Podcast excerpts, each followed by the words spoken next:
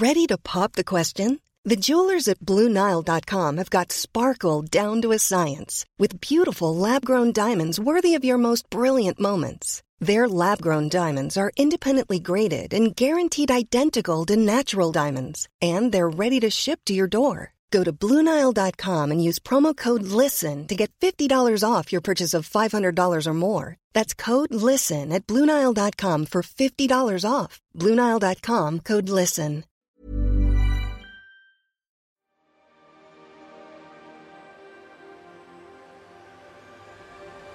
Alien Space Bat, ou chauve-souris alien de l'espace dans la langue de Molière, est un terme obscur désignant une situation bien particulière. L'intervention dans un scénario d'histoire alternative d'un élément complètement improbable. Voyage dans le temps, changement dans les lois de la physique ou encore l'intervention d'aliens chauve-souris durant la Seconde Guerre mondiale, les possibilités sont aussi vastes que ce que pourrait imaginer votre cerveau malade et perverti, une sorte de Deus Ex Machina modifiant l'histoire de manière décalée et complètement improbable. Bonjour à tous chers abonnés et spectateurs, aujourd'hui c'est un florilège d'Alien Space Bat que nous allons explorer dans cette vidéo, mais dans son sens littéral car nous allons parler uniquement de scénarios, de réflexions ou d'idées impliquant l'intervention d'aliens dans le déroulement d'histoires alternatives. Un petit tour d'horizon sans prétention, non exhaustif, venant de sources que je mettrai bien évidemment en description. Un concept qui est d'ailleurs totalement dans le thème du sponsor de cette vidéo, les éditions Dupuis qui viennent de sortir le tome 3 du dernier Atlas, une bande dessinée passionnante se déroulant dans une réalité alternative où la France a gagné la guerre d'Algérie et a reconstruit le pays à la d'immenses robots nommés Atlas. On y suit l'histoire d'Ismaël, un voyou de petite envergure chargé de trouver une pile nucléaire pour remettre en marche le George Sand, le dernier de ces robots, tandis que dans le désert algérien, des décennies après l'incident ayant mis fin à l'utilisation des Atlas, d'étranges et inquiétants phénomènes d'origine extraterrestre commencent à se produire. Personnellement, j'ai adoré la série. On trouve d'ailleurs dans ce récit tous les éléments d'un Alien Space Bat, et surtout d'une bonne uchronie. On découvre les changements de cet univers au fur et à mesure de la lecture,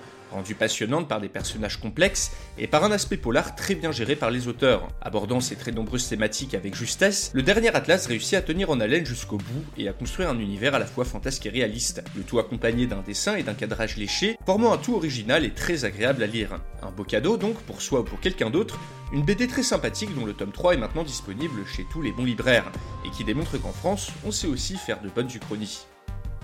Mais bon, même si de temps à autre on peut tomber sur des pépites francophones, il n'en reste pas moins que l'immense majorité des œuvres uchroniques sont anglo-saxonnes.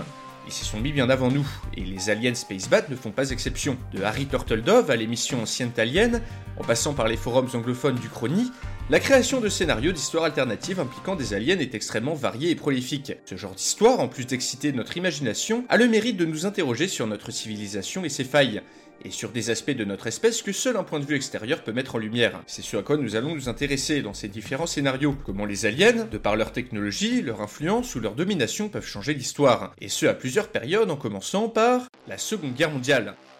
Commençons tout de suite avec le gros sujet, avec le thème du chronier le plus revisité, celui à l'origine même du terme Alien Space Bat. Le concept vient d'un problème rencontré par tout amateur d'histoire alternative. Comment faire gagner Hitler durant la Seconde Guerre mondiale? Devant la difficulté de trouver une manière réaliste de le faire, Certains ont tout simplement préféré écrire des scénarios impliquant des aliens. Dans le scénario Winged Hands of the Reich, l'opération Sea Lion, soit l'invasion de l'Angleterre par l'Allemagne nazie en 1940, se réalise tout simplement grâce à l'aide d'une espèce extraterrestre, les Éroniens, possédant l'apparence de chauves-souris géantes. Dans ce scénario, ceux-ci se déplacent de planète en planète, s'alliant systématiquement avec une puissance locale qui vont aider à dominer le monde pour eux. Ainsi, dans ce scénario, Hitler est contacté par l'amiral de la flotte zéronienne, qui lui procure des technologies, des lasers, des réacteurs supraluminiques et autres joyeusetés, lui servant à lancer l'invasion de l'Angleterre dès 1940.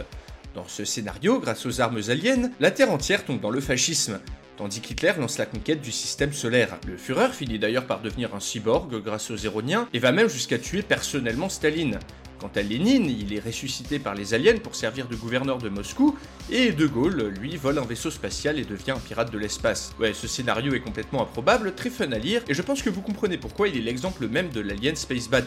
Un scénario tellement pété qu'il faut l'arrivée d'aliens chauve-souris pour que Hitler puisse envahir l'Angleterre. Un grand délire, dont le lien est en description, qui est loin d'être le seul scénario de guerre mondiale impliquant des êtres venus d'autres mondes. En effet, dans la série World War de Harry Turtledove, c'est une espèce d'alien reptilienne, arrivée en plein milieu de la guerre, qui attaque tous les belligérants sans exception, forçant les puissances de l'Axe et les puissances alliées à s'unir face à la menace. Le twist étant que les aliens de ce scénario possèdent une puissance technologique qui n'est que marginalement supérieure à l'humanité, car venant d'une planète unifiée, en paix, et donc sans aucune motivation au progrès technologique et militaire, menant à un statu quo entre les aliens et les puissances humaines. Une idée intéressante qui met en lumière l'importance des conflits armés dans l'évolution technologique de l'humanité, et qui nous fait nous poser la troublante question, si nous avions toujours été en paix, aurions-nous le même niveau de technologie et de confort que nous avons aujourd'hui? D'ailleurs, si vous voulez vous-même faire votre propre scénario d'invasion alien durant la Seconde Guerre mondiale, le jeu Earth of Iron 4 possède un mode guerre des mondes où vous ferez face, à la tête du pays que vous voudrez, à l'horrible invasion des vilains martiens de Mars. Un scénario qui fait d'ailleurs écho à la partie suivante de la vidéo, la révolution industrielle. Période de grandes avancées, de grands changements et de grands empires, la révolution industrielle est une époque où l'homme repousse les limites de ce qui était possible avant, et découvre de nouvelles technologies dans une course folle émergeant sur un sentiment de supériorité et de domination face à la nature. Le moment parfait pour que des aliens viennent nous apprendre une petite leçon d'humilité. La guerre des mondes de H.G. Wells est un pilier de la science-fiction apocalyptique, mais également une uchronie, où des aliens venus de Mars débarquent en pleine Angleterre victorienne début 1900, à bord de tripodes capables de tirer des rayons ardents, un autre mot pour désigner des lasers. L'armée britannique est rapidement mise hors jeu, et au bout de quelques jours, le héros se retrouve aéré au sein d'une Angleterre dévastée, tandis que des aliens persuadés d'être une race supérieure exterminent sans distinction les survivants. Un scénario guilleret et joyeux qui a le mérite d'interroger les mentalités de l'époque.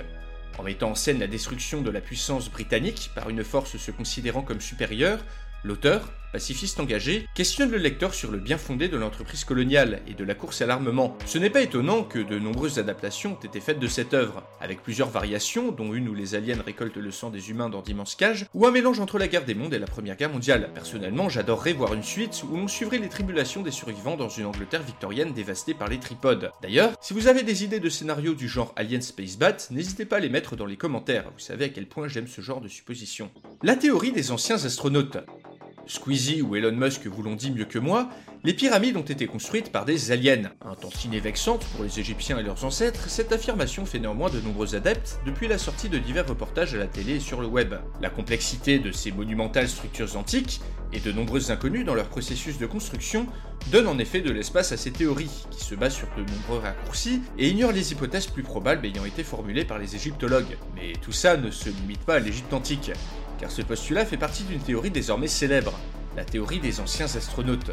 Popularisée par les missions anciennes qui postulent qu'une race ancienne d'extraterrestres aurait donné à l'humanité les technologies et le savoir-faire pour développer la civilisation, la théorie des anciens astronautes fait arriver ces aliens sur Terre à des dates immémoriales. Ces visiteurs auraient ensuite été érigés en dieux par nos ancêtres, comme en témoigneraient certaines fresques et peintures retrouvées un peu partout dans le monde. Dans ces théories, c'est toute l'histoire de l'humanité qui est façonnée par les aliens, avec une chronologie bien différente que celle que nous connaissons. Toutes les mythologies seraient en fait des expériences génétiques ou des phénomènes créés par ces dieux aliens. Adam et Ève auraient pu être les premiers représentants d'une espèce humaine créée artificiellement dans des laboratoires. Prométhée, qui dans la mythologie grecque a donné le feu aux hommes, serait en fait un alien dissident puni par ses pairs tandis que l'enfer de la Bible serait la planète Vénus, où les aliens auraient emmené les humains récalcitrants. Dans ce scénario, les anciennes civilisations, comme les Égyptiens, mais aussi les Sumériens ou les Babyloniens, auraient vécu avec des aliens à leur tête, des êtres technologiquement très avancés, vénérés par les foules, qui auraient disparu avec le temps, voire se seraient métissés avec les humains selon les versions. Car oui, il existe de multiples versions de cette théorie, et donc plusieurs versions d'une histoire humaine complètement revisitée. Je vous laisse juger vous-même de la crédibilité de tout ça. Dans tous les cas, il y a également une petite morale dans toute cette histoire,